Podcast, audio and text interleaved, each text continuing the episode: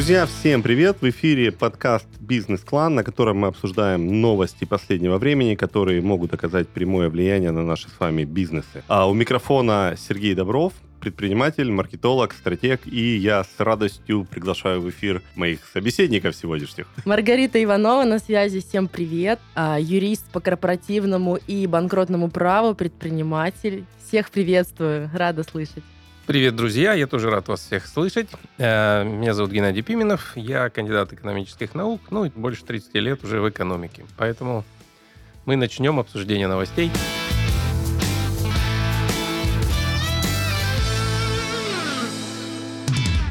новость, которую мы, в принципе, все давно ждали, и вот она наконец-то случилась. Было обсуждение про то, что а будет или не будет, или отложат. Не отложили. С 1 сентября вступил уже в силу закон о рекламе. Теперь при размещении рекламы в интернете нужно будет предоставлять информацию о ней Роскомнадзору. Называется «Дождались». Ну да, ну так себе дождались, не особо-то, как вы хотели, да, но тем не менее. Ну, к этому на самом деле все шло, мне кажется, потому что такое обилие второсортной рекламы, это были предпосылки к тому, что закон, точнее, деятельность рекламную начнут регулировать. Но, как всегда, всегда мы понимаем, в нашей стране непонятно, как это будет все по факту выглядеть. Потому что сегодня закон о рекламе, и это наше новшество. Так как закон о рекламе и вся рекламная деятельность, которая будет контролироваться Роскомнадзором, она пока выглядит очень сырой, как и многое другое. И естественно, что мы будем ждать подзаконные акты, и непонятно, какими они будут. Слушайте, а вот такой вопрос, э, ну, не знаю, вся ли аудитория в курсе, не вся, кто-нибудь может прокомментировать? Роскомнадзор чем вообще занимается? Ну, так, если очень просто. Литературным языком? Прекрасный вопрос. Чем занимается Роскомнадзор, я не знаю. Я, как всегда, о цифрах. Я могу сказать, что вот Ассоциация развития интерактивной рекламы подсчитала, что затраты участников рынка на реализацию вот этих самых э, пунктов закона составят до 20 миллиардов рублей.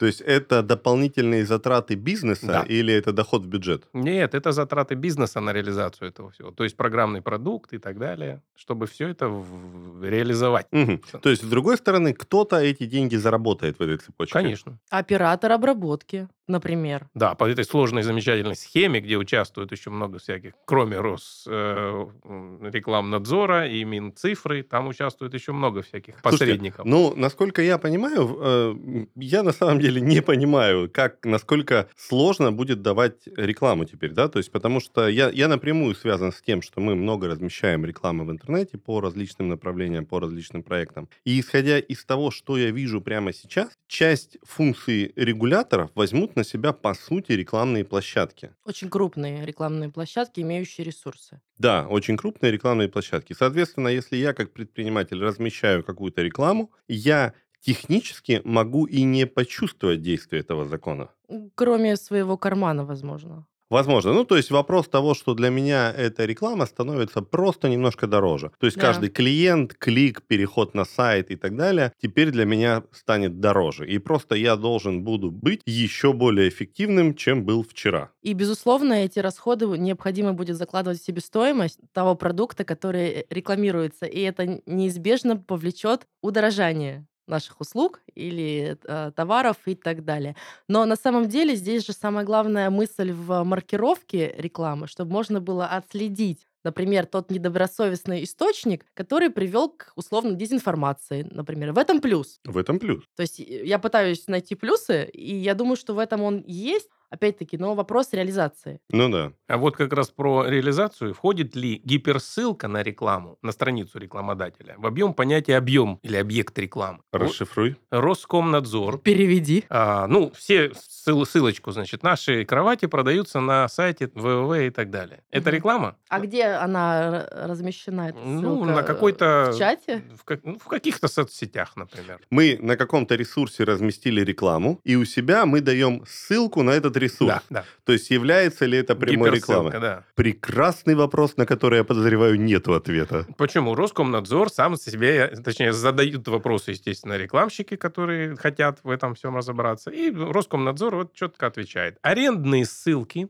являются рекламой согласно закону. Поэтому она тоже должна регистрироваться вот согласно этого закона. То есть абсолютно любая деятельность, которая размещается как презентация своего продукта, услуги, является В рекламой. интернете, да? Да, да, да. Да. То есть будь то какой-то паблик, Ну, если вы в книге в своей соцсеть. напишите реклама ВВВ, ну, я имею в виду в печатной, и, конечно, вряд ли. А вот если это на сайте будет какая-то Ну да. ссылка, гиперссылка на тот объект, это будет платно. Слушайте, ну, а, в сообществе маркетологов активно идет обсуждение того, что просто на... Как, как выкручиваться, да? То есть что с этой ситуацией вообще делать? И сейчас еще большее значение будет приобретать так называемый контент-маркетинг. Когда мы напрямую не продаем, а рассказываем, образовываем, как-то подводим к теме, по сути, прогреваем человека к через личный покупке. бренд. Это может быть через личный бренд, это может быть через корпоративный бренд. В принципе, не так важно. Ну, то есть, если я напрямую не делаю продажу, а просто, ну, то есть, если я не говорю «купи», не вешаю ценник, не делаю, ну, каких-то, не знаю, прямых ссылок не провешиваю на то, как это купить, Ну, это А- имиджевая реклама.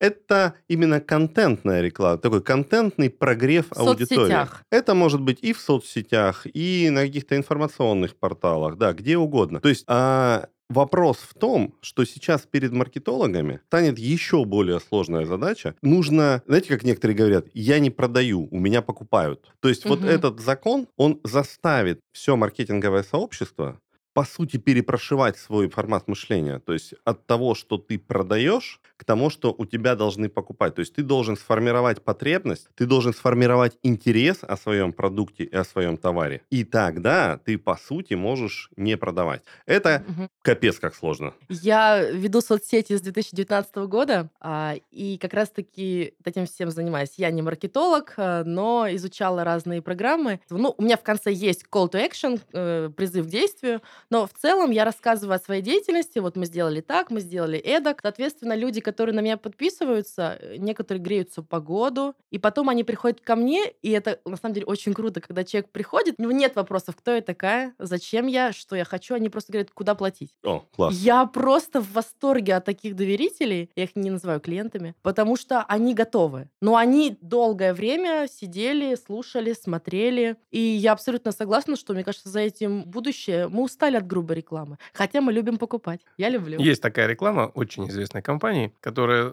звучит после названия, говорит «The best or nothing». М, Чудесно. да, лучше или ничего. Да. Прекрасный план. Прекрасный план. Ну что же, будем следить дальше за развитием событий, да, этого всего. Слава богу, вроде дают какой-то переходный период, да, в течение которого обещают не кошмарить бизнес, называя это русскими словами. Вот. Посмотрим. Ну, Посмотрим. насколько он протянется. Я думаю, период. да, я думаю, можно будет к этой новости вернуться через полгодика, через год и посмотреть на то, как все развивалось. Как закон о внесудебном банкротстве. Кто о чем, а я об этом. Потому что изначально была одна редакция, на выходе другая редакция, где подходит только одна треть потенциально желающих списать долги внесудебно бесплатно. Поэтому посмотрим. Ну да. Как изменится реклама и какие деньги будут стоить эта реклама. Ну да, да, да. И как на самом деле будет меняться рынок. Ой, ну что ж, оставим пока эту новость, да, тут столько всего на рынке происходит. Яндекс и ВК закончили переговоры об обмене активами и озвучили параметры сделки. ВК достаются новости и Дзен, а Яндексу сервис Delivery Club, входивший в совместное предприятие со Сбером.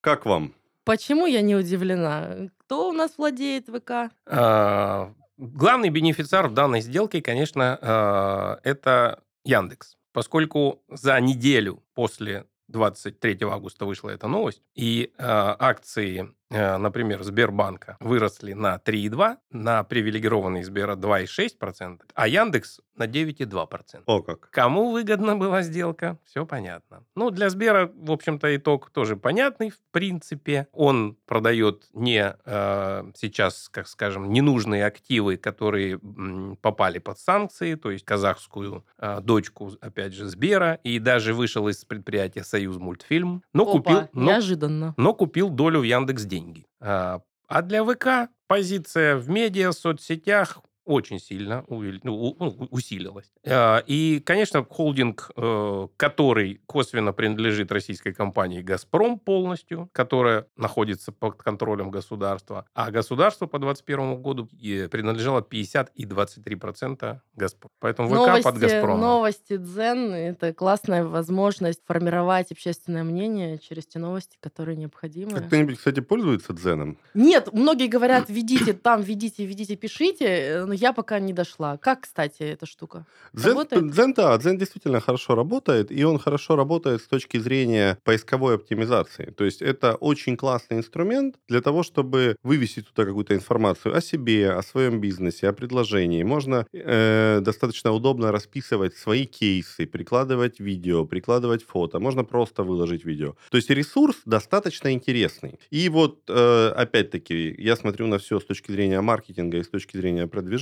После того, как некоторые социальные сети, очень популярные в недавнем прошлом, стали нам недоступны, у нас э, мы встали перед тем, что нам нужно использовать большее количество ресурсов. Да. И вот здесь, в частности, ну, Дзен, как площадка, достаточно неплохо помогает вот э, не то, чтобы компенсировать отсутствие ушедших соцсетей, но компенсировать хотя бы какую-то часть информационного охвата. Опять-таки через ссылки, через э, SEO-оптимизацию для сайта, через что-то еще. То есть Дзен прикольная история, и, э, в общем-то, наверное, логично в некоторой степени смотрится то, что Дзен перешел к ВК. ВК. В принципе, если Как посмотреть- продолжение. Да, если Некое посмотреть на все, что делает ВК, это и ВК-клипы, и какие-то дополнительные приложения, да, и вот это такая, это по сути уже не просто социальная сеть, это огромная такая э, экосистема, куда Дзен вписывается достаточно неплохо. Но у меня, знаете, у меня больше тут, вот больше других вопросов. А что вообще антимонопольное законодательство наше думает про то, что теперь будет один владелец у двух крупнейших сервисов доставки? Так вообще можно? А можно я тебе отвечу? Вот как раз последнюю неделю Давай. августа Федеральная антимонопольная служба разрешила компании ВК купить сервисы новости Дзен, а Яндексу купить сервис доставки э, Delivery Club. И все это было одобрено в вполне предполагаемом ожиданием предписанием, вот в- быстрее, чем стоило даже ожидать. То есть эта сложная цепочка была заранее, видимо, уже- Помните э, символ, э, как выглядит Фемида? У нее глаза У завязаны, нее кажется. глаза завязаны. Вот сейчас мне пришел такой образ, метафора. Думаю, каждый... Кто кому завязал глаза здесь? Антимонопольной службе, которая... Все хорошо, все прекрасно.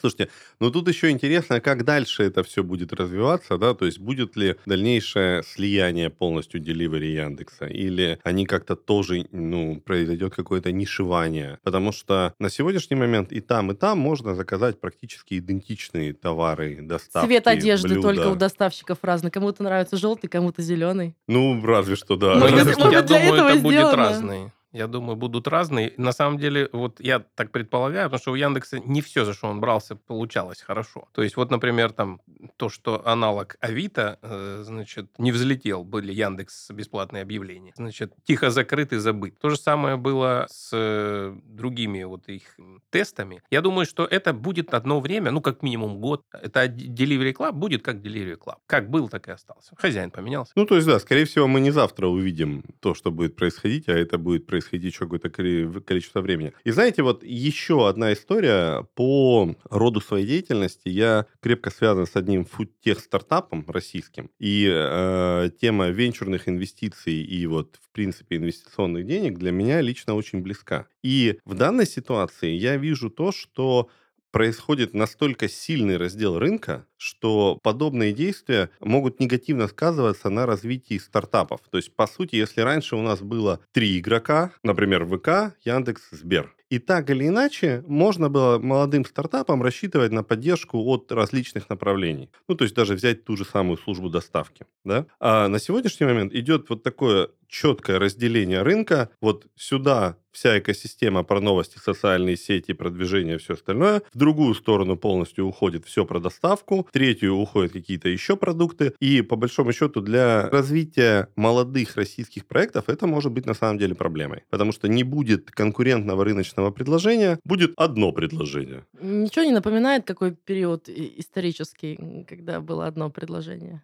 А С э, 17 по 90 Кстати, спонсор этого сезона CRM Мегаплан. Самая мощная из простых CRM. Уже 15 лет Мегаплан помогает предпринимателям, собственникам и руководителям повышать эффективность бизнеса и больше зарабатывать. Среди полезных функций для управления компанией ведение задач и проектов, неограниченные видеозвонки, CRM для учета клиентов и контрагентов, а также удобное управление бизнес-процессами. Среди прочих плюшек мы особо выделяем возможность отслеживать работу команды, наличие единой базы клиентов, удобное общение в едином чате и настройку интеграции без помощи программиста. Сейчас Мегаплан предлагает помощь малому и среднему бизнесу, скидка 50% на все облачные тарифы. Попробуйте бесплатно, ссылка в описании. А вместе с Мегапланом мы подготовили для вас самые интересные факты развития бизнеса. В каждом выпуске мы расскажем вам об одном из них. А начнем с того, когда были проведены первые торговые сделки. Поехали. Слушай, а пока мы по- никуда еще не уехали, скажи, а ты пользуешься в своем бизнесе какой-нибудь CRM-кой? Да, я пользуюсь. Э, В самом начале своей предпринимательской деятельности я поняла, что мне необходим учет, и это крайне важно. А я как любитель автоматизации, современный мир, автоматизация, мне кажется, неразрывно связаны друг с другом. И я начала изучать э, рынок CRM-систем и действительно нашла э, в этой программе огромную пользу, потому что в одном месте, на одной площадке у меня есть возможность контролировать сделки, вести базу клиентов, переписываться. И главное, что если настроить один раз, то потом те функции, которые раньше мы делали каждый раз вручную заново, они автоматизированы. Поэтому я в восторге от CRM-систем. Прям всем рекомендую. Слушай, я вот по э, работе с моими клиентами часто объясняю людям, что CRM-система им нужна. И, ну, многие Не воспринимают... понимают? Не Есть понимают, вопросы? знаешь, не понимают, ну, мне кажется, может, не понимают просто исход, истока, откуда это вообще все взялось. Ну, то есть все понятия CRM-системы для себя понимают как-то по-разному. И хочется как-то очень максимально простым языком, вот один плюс один, да, объяснить, как это работает. Ну, я вам могу рассказать, как это работало еще 5000 лет назад. А это Пять тысяч работало лет так назад? давно? Да, Интересно, О. тогда действовал закон о рекламе или нет?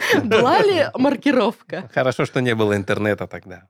Первые документально зафиксированные торговые сделки еще относятся к пятому-четвертому тысячелетию до нашей эры. И, конечно, этот период э, относится к тому, когда у людей уже была возможность где-то вести учет товаров. В то время это был, конечно, не папирус и не береста. На самом деле люди пользовались глиняными дощечками, на которых заостренной палочкой делали специальные насечки. И именно предпринимательство считается отправным пунктом для более глубокого развития математики и письменности. Но сегодня нам не нужно заморачиваться искать э, глину для создания нового журнала учета. Слава богу. И потому что технологии шагнули, конечно, далеко вперед. И этим мы всем обязаны первым бизнесменам. Хвала первым бизнесменам. А вот я могу как раз э, чуть-чуть более свежую историю рассказать. Э, знаете ли вы, благодаря какому виду бизнеса придумали компьютер? Ну, тоже есть такая теория. Так. Благодаря банковскому бизнесу, что типа того, что было слишком много карточек учета, операций, денег и так далее, и вот была задача поставлена сделать какую-то машину, ну, конечно, не компьютер, это сейчас уже компьютер, а тогда какую-то электронную машину, которая бы обрабатывала все эти э, данные. И вот где-то в 70-х годах, ну, считается так, что был придуман компьютер был во- во многом благодаря банкирам. То есть получается, что а, решение под задачу. Да. Была задача сделать учет, придумали компьютер. Ну, здесь, видимо, точно так же. Если бы я не знал, какая у нас третья новость, я бы подумал, для сегодняшнего обсуждения, я подумал бы, что ты какой-то провидец. И как ты начал в тему говорить про компьютеры. Потому что следующая наша новость, которую хочется сегодня обсудить, это то, что в России снизился спрос на IT-специалистов. Именно как раз на тех, которые работают с компьютерами. Опа, интересно. С начала года количество вакансий сократилось на 25%. С почти 115 тысяч вакансий в январе до 85 тысяч в августе по статистике HeadHunter. Эксперты считают, что рост числа резюме связан с тем, что на рынок вышли те, кто закончил онлайн-курсы. Однако дефицит высококвалифицированных кадров будет сохраняться. Спрос упал, дефицит будет сохраняться. Естественно, выучим под любую профессию, научим, что там, дата-сайентисты и прочее, прочее, за три недели. Подписывайтесь, скидка 50%. Вот, пожалуйста, за что боролись, на то и напоролись. Ну, мне кажется, что цифры не совсем э, правильные э, в данном. Во-первых, э, эта информация только Headhunter, ну, статистика имеется в виду. Во-вторых, после февраля многие хорошие, высококвалифицированные сотрудники IT-сектора после прекращения работ иностранных компаний в России попытались, но не уехали за границу. М, И И, их квалификация высокая была с радостью востребована российскими оставшимися крупными компаниями. А, и- Поэтому они заняли определенные свободные вакансии, которые были. а, и они просто закрыли эти вакансии, Ну, да? не полностью, но... То есть люди освободились Да. и закрыли вакансии. Да, потому И что те, вакансий которые остались меньше. по зарплате, я думаю, они не сильно потеряли здесь. Но, но в новости же сказано, что остался дефицит высококвалифицированных кадров. Это значит, что у нас массовый выпуск неквалифицированных кадров, которые не могут занять те вакансии, которые предполагают наличие опыта, знаний, образования и прочего-прочего. Я, как любитель YouTube-каналов с различными интервью, могу сказать точно, что практически половина всей рекламы на каналах — это профессии в IT-секторе. Почему я вначале так засмеялась? А, потому что абсолютно массовое такое бегство в IT-сектор. Ну как можно стать профессионалом за короткое время? Нам пора уже отходить от этого, что выучи смени привычку за 14 дней, научись новой профессии за месяц 10 тысяч часов. Да, да, это, я это то время, которое, за которое можно стать экспертом. Поэтому, конечно, налицо огромное количество неквалифицированных специалистов. Ну, то есть, подожди, я правильно понимаю, что тогда эту новость, наверное, Геннадий, вот как ты э, озвучил, да, что эту новость нужно воспринимать не как то, что упало количество вакансий, а то, что освободилось большое количество специалистов, и в связи с этим они заняли большое количество вакансий. Нет, я не согласен. Они, э, те, которые квалифицированы, они заняли какую-то часть вакансий под высокую квалификацию, но та же Минцифра, вот она говорит, что дефицит квалифицированных кадров в IT-секторе составляет до миллиона человек в год. Ну, с Минцифрой тоже тут надо делить еще на, на определенное число. Но в любом случае, Headhunter это только одна из э, компаний, которая занимается э, тру- трудоустройством, скажем так. А вот по цифрам, конечно, для поддержки сотрудникам соответствующего профиля, например, они предлагают льготную ипотеку со ставкой 5% на время работы. Это они снизили эту ставку. И для всех остальных, кто служил в армии там и прочее, для компаний, которые прошли государственную аккредитацию. То есть, если ты туда устроился, вот там Мгм. еще будет и льготная ипотека, и все остальные плюшки. Слушайте, знаете, я недавно общался с э, фаундером, основателем одного российского стартапа. Он сейчас уехал э, там, в недалекие наши страны и там организовывает другой стартап. Э, он полностью айтишный, полностью там платформенное решение. Я у него спрашивал, говорю, слушай, говорю, а ну сколько у тебя программистов, сколько айтишников? У меня там 80 человек, что ли, работает. И я говорю, а ну кто из каких стран, удаленка, много ли российских, или ты берешь в Европе специалистов? Знаете, что он интересно сказал? Индусы. Нет. Понимаешь, что интересно? Он говорит, Казахи? нет, европейцы. Жители европейских стран. Я говорю, подожди, это же дорого. Ну, есть Восточная как- Европа, наверное. М, хотела- Западная Европа. Да. И фишка в чем? Из-за скачка курса валют получилось, что платить российским разработчикам, то есть большое количество российских разработчиков, например, работали на западные компании. И вот, как говорит вот мой знакомый, что из-за скачка валют получилось так, что стоимость российских разработчиков сравнялась со стоимостью европейских разработчиков. А качество? А, пока вопросов по качеству не возникало, по крайней мере, в нашем с ним разговоре. Ну, стоит предполагать, наверное, что если цена одинаковая, то, на- наверное, он не будет а, размениваться на качество. Но мне было просто очень интересно вот, вот этот момент смотреть, да? То, что ты сказал вначале, что там часть народу хотели уехать, кто-то уехал, кто-то не уехал. Так еще вернутся те, которые уехали и не нашли себе места. Возможно. Так вот, что Если интересно, что- да, и интересно на самом деле, как это вот сочетается с этой новостью, да, то есть если у нас у, в стране уменьшилось количество вакансий для IT-специалистов, часть специалистов освободилась из-за ухода западных компаний, часть освободилась из-за того, что западные компании перестали их нанимать на удаленную работу, потому что из-за курса валют это стало, это просто потеряло всякий смысл, да, то, не знаю, у меня все крепче и крепче в голове убеждение, что, наверное, рабочих мест осталось столько же, просто людей на рынке Увеличилось. вдруг освободилось большое количество людей, которые эти вакансии на постоянной основе закрыли. Ну вот, то есть просто рынок немножко схлопнулся. Не спрос упал, а рынок, возможно, ну, рынок предложения Количество схлопнулся. оставшихся вакансий осталось. Да, изменился баланс количества свободных вакансий внутри страны и количество свободных специалистов внутри страны. То есть специалистов единовременно стало больше, они заняли вакансии, ну то есть просто изменился баланс. И заработают на этом те, которые предлагают обучение, безусловно. Пабам-пабам. А вспоминая о том, что нужно еще рекламу будет регистрировать, и кто-то должен будет это обрабатывать. Сколько ты говорил, там денег предполагается бизнесу потратить? 20, по-моему, миллиардов. Вот, вот, вот. Мы, кажется, нашли тех людей, Ну, которые кстати, эти да. деньги заработают. При переориентации на восток новые компании-то начнут, ну или старые, э, опять расширять штат, и туда, естественно, потребуется айтишник. Вот вам и, и новый будет расхлопывание рынка Ну, Ну, посмотрим. Да, ну, видимо, это как и с новостью о рекламе. Мы увидим, Да. через год. в общем-то, как и с новостью о переде- переделе собственности между ВК и Яндексом, и новостью о рекламе, и история с айтишниками. Да, видимо, через полгода, через год Ну, с будем... покупкой там более проще, там они уже доход, э, как говорится, поделили, попилили, уже начали его получать. Но Ну, там будет трансформация. результат Да. А этого результат, раздела ну, будет понятен. останется, как сейчас. Есть два небезызвестных магазина, которые находятся обычно друг напротив друга, и они есть, и никакой конкуренции, как говорится, не составляют.